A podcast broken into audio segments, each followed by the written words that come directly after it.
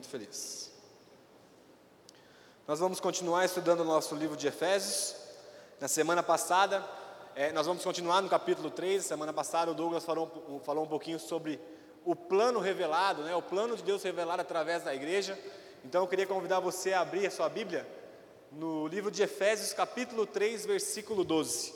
Efésios 3, 12. Hoje a gente vai falar um pouquinho sobre as insondáveis riquezas de Cristo. Gente, eu vou usar esse negócio aqui, cara. Eu estou até com medo, velho. Deixa eu só fazer um teste aqui, ó. Que isso, cara. É muito legal, cara. Então vamos lá, todo mundo achou? Quem não achou? Encontre. Efésios 3, versículo 12. Eu vou ler o texto inteiro, você vai ver que é um pouquinho mais longo, mais longo. a gente vai estudar nove versículos, na verdade dez versículos, e aí depois a gente volta é, é, analisando palavra por palavra, para que a gente tenha um entendimento melhor do texto. Vou começar, amém? Por meio da fé em Cristo, agora nós, com ousadia e confiança, temos acesso à presença de Deus.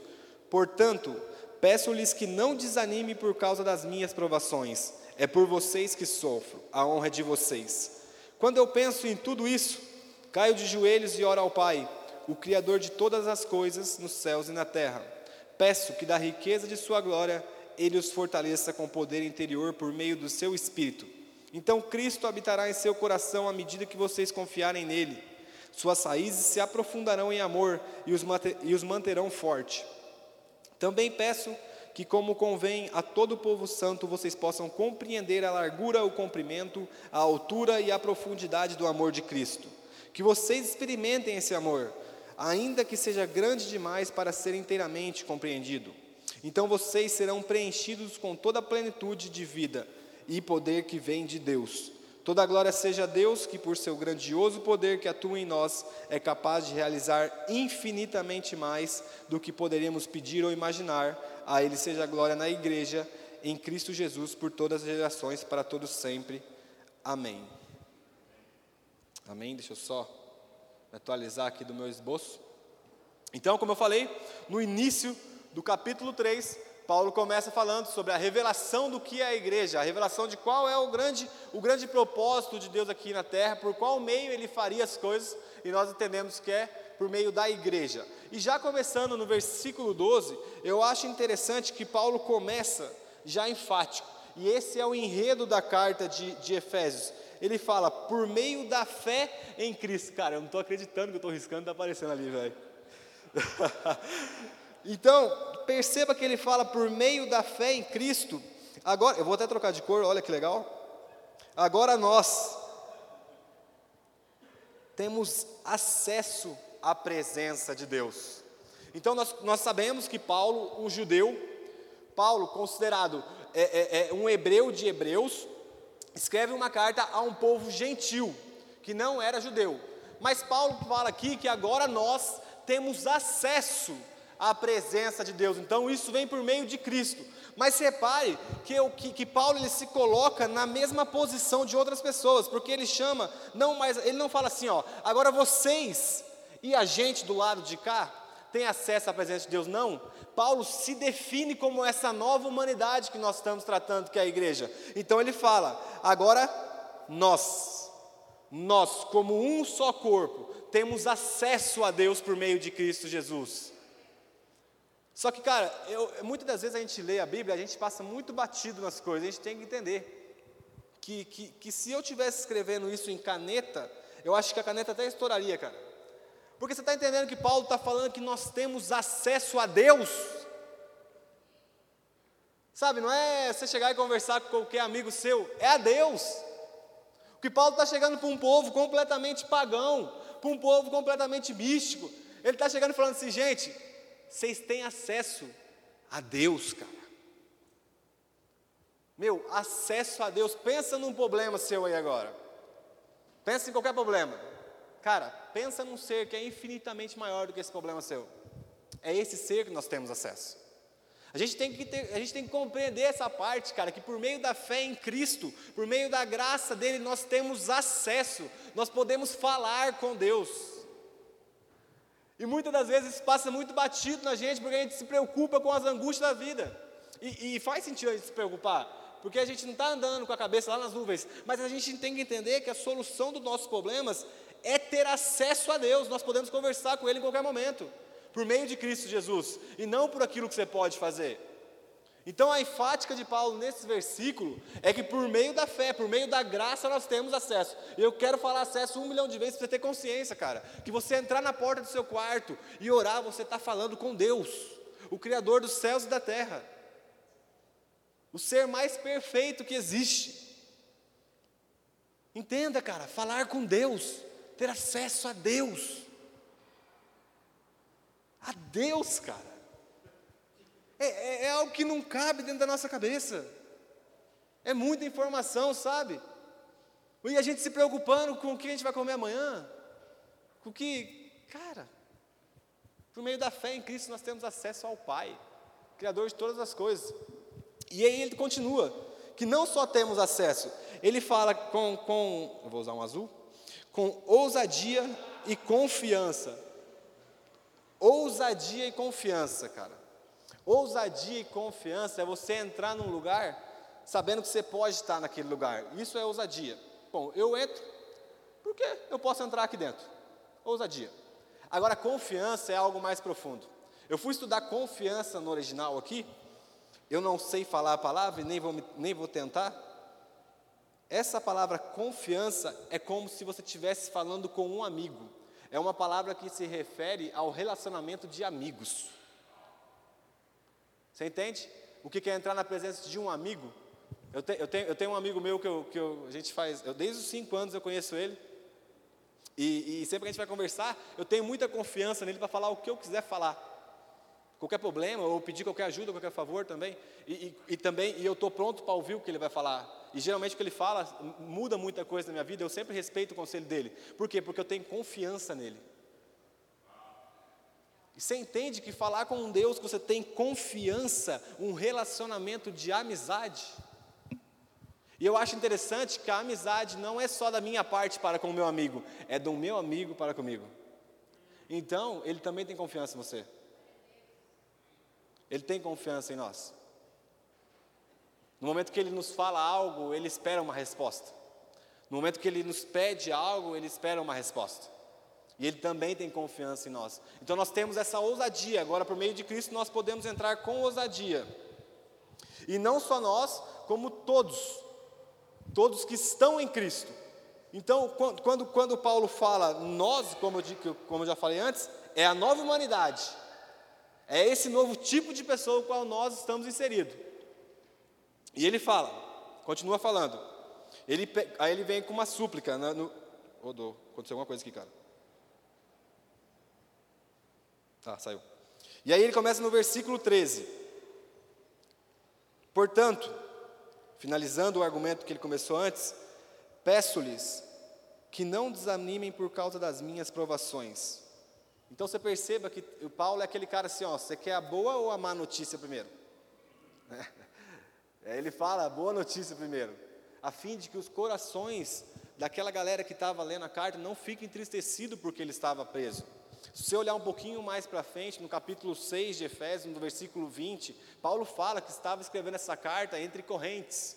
Então, Paulo estava preso naquele momento, mas ele fala: Ei, gente, vocês têm acesso a Deus e eu peço que vocês não se desanimem por causa do que eu estou passando. E ele vai falar aqui que é por vocês que eu sofro, a honra é de vocês. E eu anotei algo aqui até no texto que a gente estava estudando um livro do Martin Jones, e, e lá ele fala que geralmente uma prisão, quando você vai preso, é motivo de desonra, você infringiu alguma lei.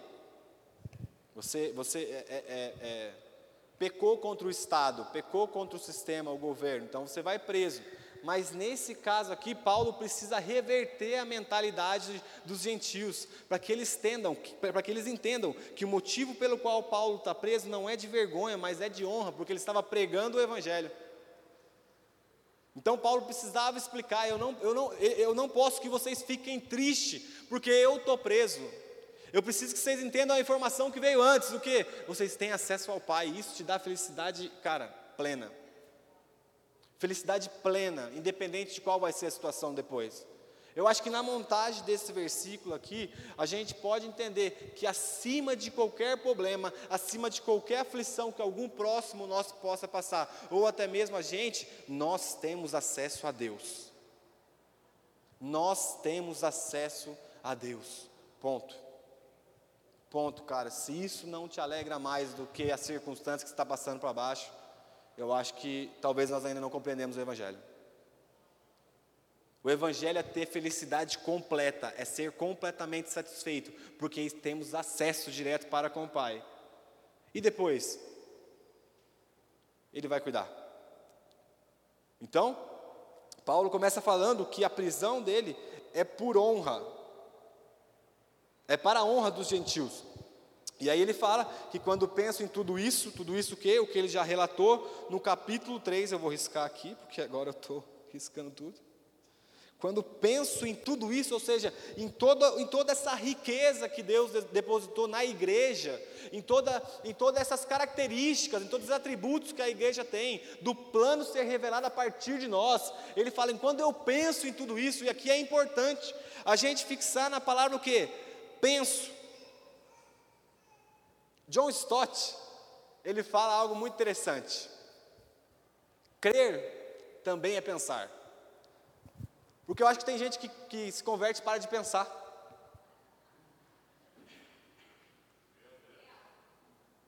Estou exortador hoje.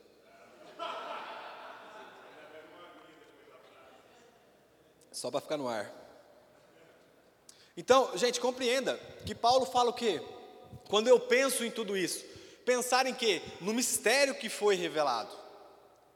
E nós devemos entender que nós devemos pensar na fé que nós declaramos. Por quê? Porque senão você está aqui por mera rotina. Por que, que eu estou aqui, gente? Por que você está aqui, cara? Sabe, eu tá, estou lendo um livro que chama Filosofia para Corajosos. É do, do Pondé. E, e ele é um cara muito crítico, mas eu gostei dessa parte ele fala que muito de nós que declaramos que temos espiritualidade, na verdade temos uma rotina por causa do outro. O que, que eu quero dizer? Você vem na igreja, na verdade, por causa dos amigos. Você vem na igreja por causa dos seus pais. Você vem na igreja porque seu marido vem, ou então sua esposa vem. E a questão não é essa, cara. Eu tenho que pensar o porquê que eu estou aqui dentro. Pensa. Não é ofensa você pensar em relação a Deus, gente. Não é. Não é. Deus é o. É, é, eu acho que é o ser mais inteligente, cara, que existe. O ser mais inteligente. E se nós somos imagens e semelhanças dele, nós não fomos criados para, ser, para sermos ignorantes. Então nós devemos pensar aquilo que nós acreditamos. Cara, a fé que eu tenho tem fundamento. A fé que você declara, a fé que você confessa tem fundamento. O que o Douglas está pregando aqui em cima, o que a gente está ensinando aqui em cima, tem fundamento, tem verdade. A gente tem que pensar, quando eu penso em todo o plano revelado, quando eu penso tudo aquilo que Deus já disse para mim, cara. Só que daí Paulo fala algo fundamental, velho. Eu caio de joelhos e oro ao Pai.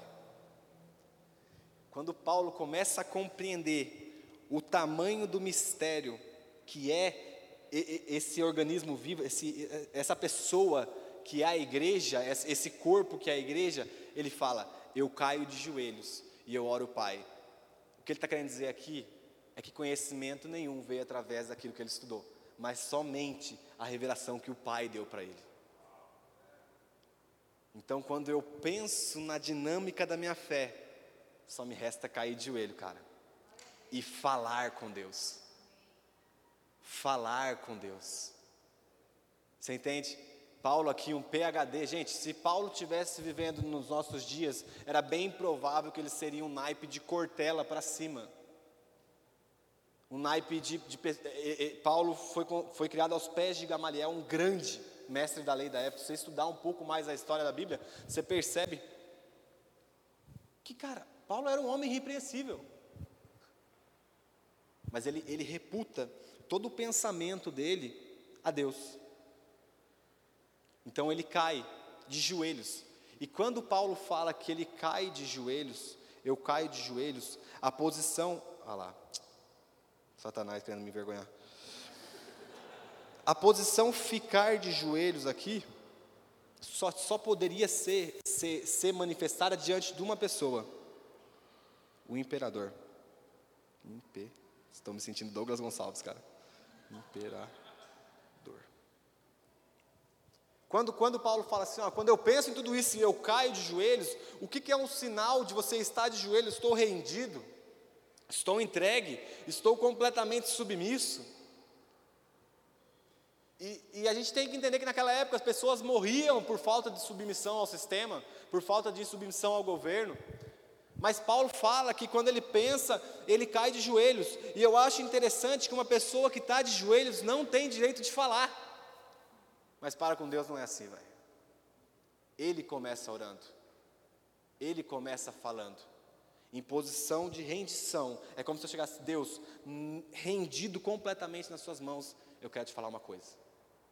O que para o imperador você não teria direito.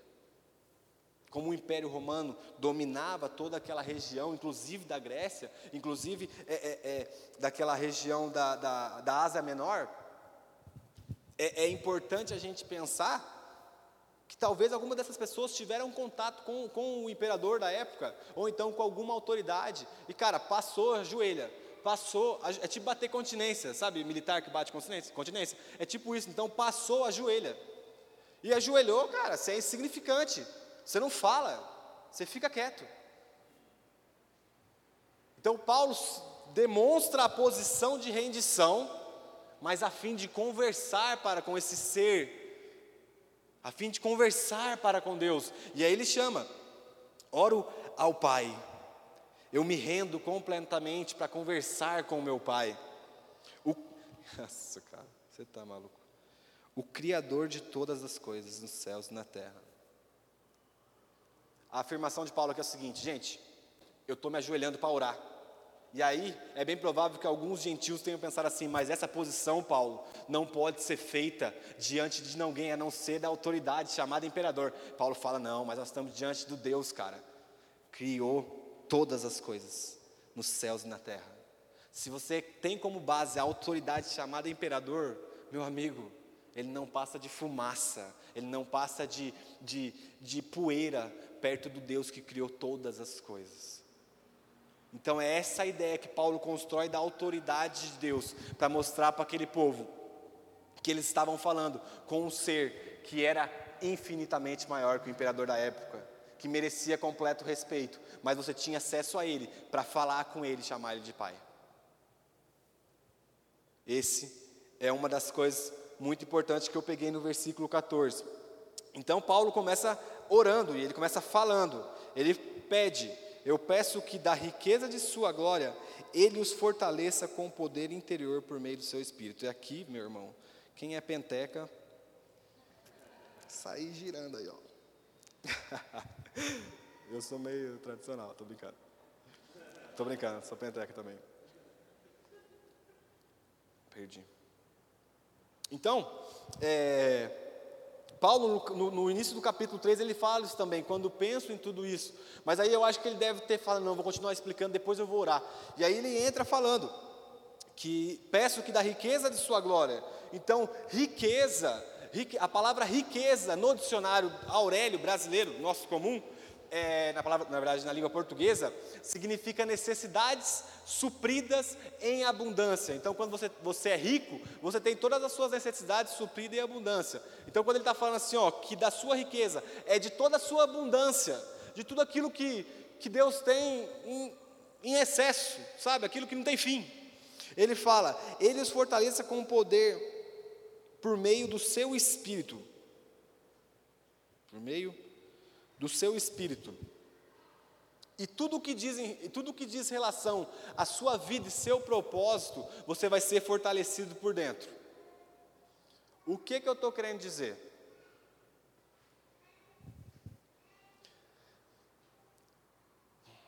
Eu quero usar a palavra certa para não errar.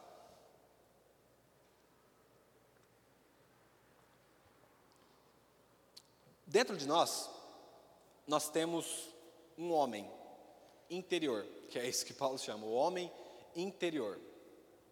A grande questão é que, como Douglas sempre fala, dos discípulos morrer, quando os discípulos morrem, geralmente pendurados de ponta cabeça, ou arrastados pela cidade, ou decapitados, eles morrem felizes. Por quê? Fisicamente algo foi alterado? Fisicamente algo foi alterado? Você vai acabar com a minha pregação, cara. Fisicamente neles, depois que eles se convertem a Cristo. Entende? Não, não, não, não.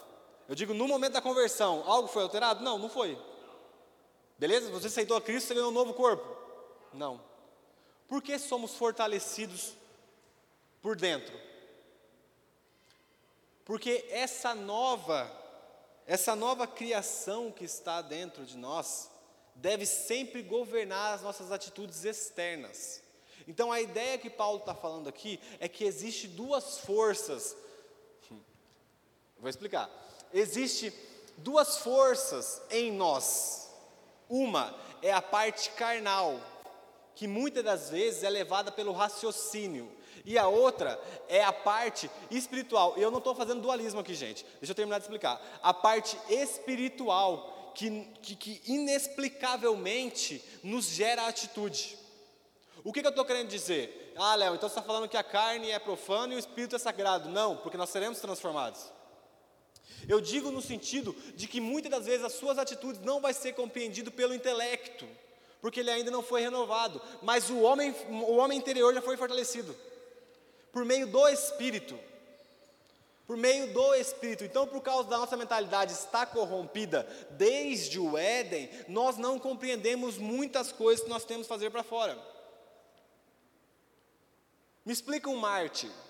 Uma pessoa que vai, que vai, sei lá, para a janela 1040 do mundo, do planeta Terra, e começa a pregar o Evangelho, e aí é, alguém vem e fala, cara, eu vou te matar se você não negar Cristo. O que que a gente pensaria? Eu vou negar, Jesus, eu estou te negando pela boca, mas no meu coração eu te amo. Todo mundo já pensou nessa possibilidade se um dia precisar morrer. Você entende? Que não tem explicação não dá para explicar essas pessoas que morrem por causa de Cristo, porque o homem interior dela foi fortalecido, mas a nossa mentalidade tem que ser renovada a partir disso. Então, uma mudança interna para externar. Faz sentido?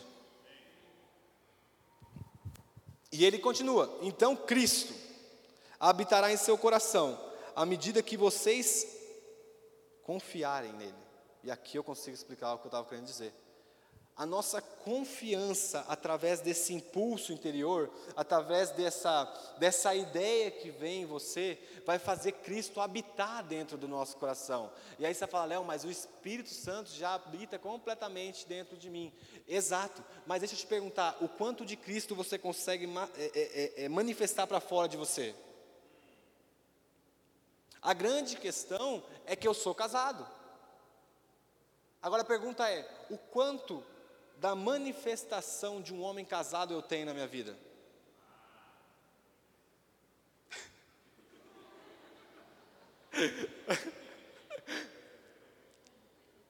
um quanto de, de um homem. Beleza, se a ele não estiver perto e eu estiver sozinho, ela está habitando dentro de mim? Porque externamente eu tenho uma aliança que mostra. Eu tenho uma aliança com uma pessoa, eu sou aliançado com uma pessoa. Mas se eu tirar a minha aliança, se externamente ninguém ver algo, será que a manifestação prova que eu tenho um relacionamento com alguém? E a pergunta é: será que o nosso homem interior está manifestando Cristo?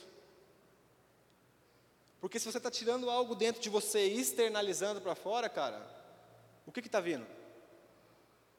O que, que você tem manifestado? Então Cristo vai habitar a partir do momento que nós confiarmos. E confiar é crer, é acreditar. Confiar é depositar total confiança. E que muitas das vezes nós não vamos entender. Muitas das vezes não vamos entender. Às vezes as pessoas, tem a, a Rê, né, lá no DNA sempre fala, Léo, estava em tal lugar e a pessoa, Deus falou, ora por aquela pessoa. Né? Muitas das vezes a Rê conta isso pra gente lá. E aí eu, eu fico, mano, cara, ela é muito corajosa, cara, porque eu muitas das vezes não teria coragem de fazer isso.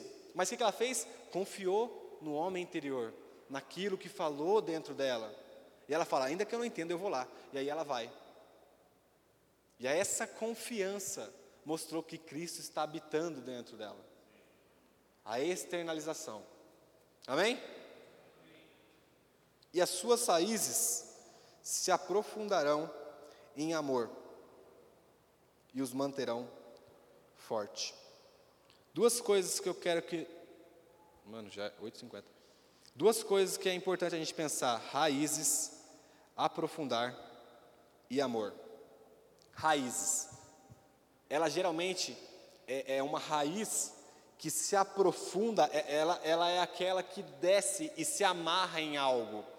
Então, todos nós temos raízes. Todos nós temos raízes. A pergunta é fundamentado em que nós estamos. Entendeu? Todos nós temos raízes. Isso é fato. Nosso coração busca é, é, uma verdade absoluta, é algo que nós possamos confiar por completo. Mas a pergunta é: aonde você tem depositado essa raiz do seu coração?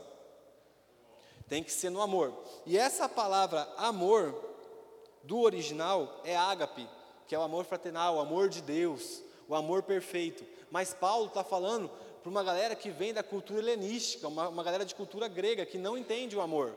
Se você está. Abre, abre sua Bíblia aí, rapidinho, só para eu mostrar uma coisa para você. 1 Coríntios 1, 23. 1, 23.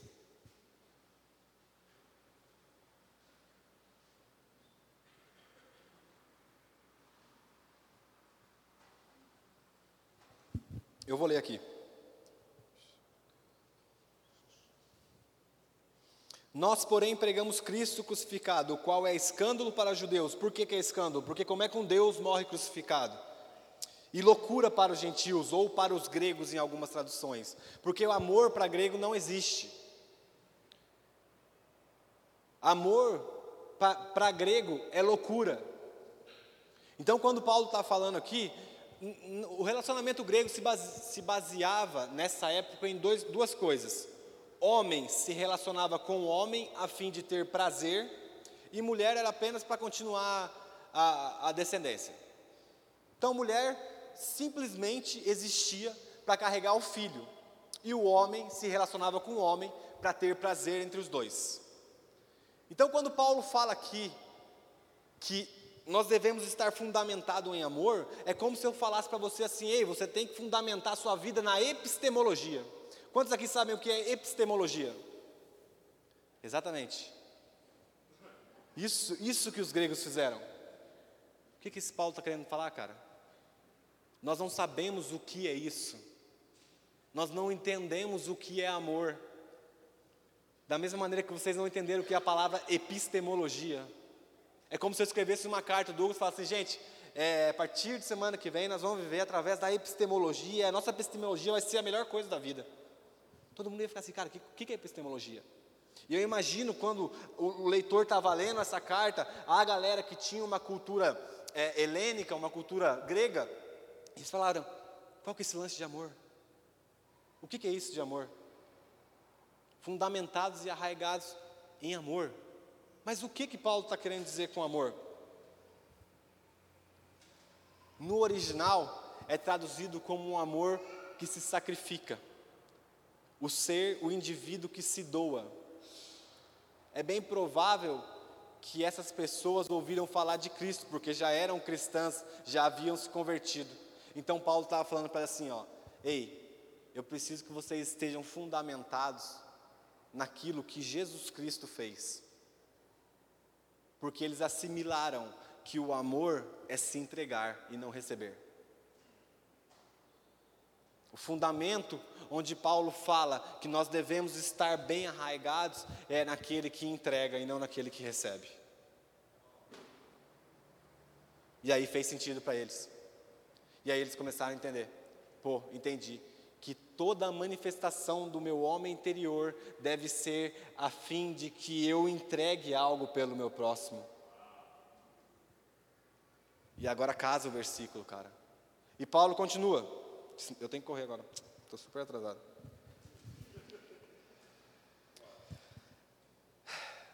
Também peço, como convém a todo povo santo, que vocês possam compreender a largura, o comprimento, a altura e a profundidade do amor de Cristo. Então, quando ele começa falando a fim de engenharia, de, de, medidas geométricas, que é a largura, o comprimento, a altura, a profundidade, Paulo queria que eles começassem a relacionar a vida com Deus através de um templo.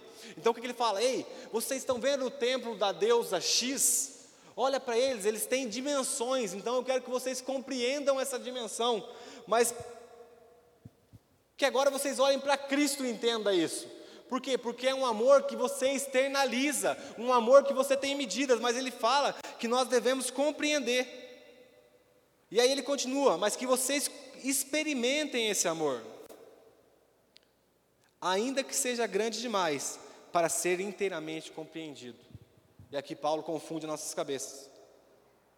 Porque nós devemos imaginar algo externo, algo físico. Um amor é algo abstrato, é algo que nós não conseguimos falar. O que, que é o amor? O que, que é o cimento? Ah, é um pó branco que se entra em contato com água fica duro. O que, que é o amor? Me explica o amor. É algo abstrato, é algo intrínseco, é algo que está dentro da gente. Mas ele fala: Eu quero que você, vocês pensem em dimensões, a fim de que vocês entendam. E aí ele fala: Eu quero que vocês entendam então o tamanho do amor de Cristo. E tome esse amor como fundamento. O amor que se entregou. O amor que ainda que nós queremos, que nós, nós queiramos compreender, é impossível. Mas ele fala: experimentem esse amor. Mesmo que vocês não entendam, experimentem esse amor. Experimentem. Eu não preciso entender qual é a composição química da Coca-Cola para eu experimentar ela. E muitas das vezes você não vai compreender qual é o amor de Cristo, o tamanho dele, mas você tem que experimentar, receber a graça, compartilhar do corpo, estar junto com o corpo. E aí você fala, mas eu não mereço. Quando você fala, eu não mereço, é como se você estivesse falando assim, eu não entendo. Apenas experimente. Experimente esse amor de Cristo. Experimente esse amor que já foi dado por você e para você. E aí ele continua falando: então vocês serão preenchidos com toda a plenitude de vida e poder que vem de Deus. Plenitude de vida é que nada nos falta quando nós experimentamos esse amor de Cristo. Ainda que tudo nos, tudo nos falta, cara, na verdade não falta nada. Porque nós somos preenchidos por dentro do nosso homem interior. E aí a necessidade, ela, ela para de ser algo físico, porque nós fomos supridos completamente por dentro. Sabe aquela pessoa que vive em crise? Vive em crise, vive em crise, vive em crise? É que talvez ainda não experimentou, não experimentou o amor de Deus, cara. É que talvez ainda não experimentou o amor de Cristo. Porque a gente deve experimentar sem compreender. É se entregar mesmo sem, sem, sem, sem entender, sabe? Nós somos muito racionais. Eu acho que eu estou pregando mais para mim, porque eu sou muito racional. E às vezes eu quero compreender certinho por que, que Deus me, me ama, mas só basta a mim experimentar. Só basta a mim experimentar. E ele termina. Tive que correr, cara. Poxa. Toda a glória seja a Deus, que por, deixa eu trocar, que por seu grandioso poder que atua em nós é capaz de realizar infinitamente mais. Paulo usa algo que não tem como descrever. Isso não é um poder que atua para nós, mas é um poder que atua em nós, através de nós. Porque uma coisa é você falar assim: "Ah, eu ganhei um carro". Pode ser uma coincidência? Pode ser Deus? Pode ser, sei lá. Mas agora você fala assim, Léo, o meu caráter foi transformado. Aí não é coincidência, cara. Aí o seu homem interior foi mexido. Aí teve que ligar uma, uma máquina de lavar dentro da gente. O poder que atua em nós é infinitamente grande, não tem, não tem limites para ele. E é muito mais do que a gente poderia pedir ou imaginar. E eu acho que a nossa mentalidade ela é muito limitada em termos materiais. E quando fala que, quando Paulo fala que esse poder é capaz de realizar infinitamente mais do que nós poderíamos pedir ou imaginar, eu acho que tem algo dentro da gente que nós não conseguimos expressar, mas que necessita de mudança. Sabe a velha natureza que tanto te incomoda, aquele pecado que tanto te incomoda, e sempre você ora por mudança? Você fala, por que, que eu faço isso? Por que, que eu sinto isso? Por que, que eu sou assim? Não tem como explicar. Não tem como eu explicar, externar algo que me incomoda dentro, mas ainda assim Deus vem com o seu poder que é infinito, nos transformando por dentro. E ele continua falando: A Ele seja a glória, a Deus, na igreja, em Cristo, por todas as gerações, para todos sempre. E amém. E aqui Paulo fala a igreja separada de Cristo Jesus, porque Paulo já entendeu que a igreja é a noiva, a igreja se tornou uma pessoa. A igreja não, não, não é mais uma instituição, mas ela coloca a gente do lado de Cristo. É como se a gente estivesse falando assim, ó, glória a Deus pela vida da Val e do Douglas, duas pessoas. Então Paulo está referindo assim, glória a Deus, cara, na igreja e em Cristo Jesus. Na igreja e em Cristo, um casamento composto entre duas pessoas, que na verdade são uma.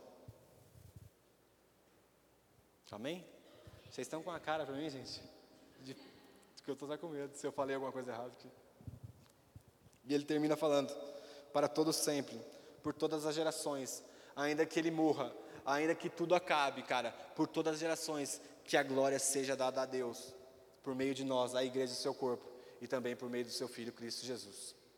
Nós separamos três perguntas e eu queria que você juntasse aí agora de mais ou menos umas dez pessoas, você vira aí, junta. A primeira pergunta é: o que significa acessar ousadamente a presença de Deus? A segunda pergunta é: o que acontece na prática quando Cristo habita em nós?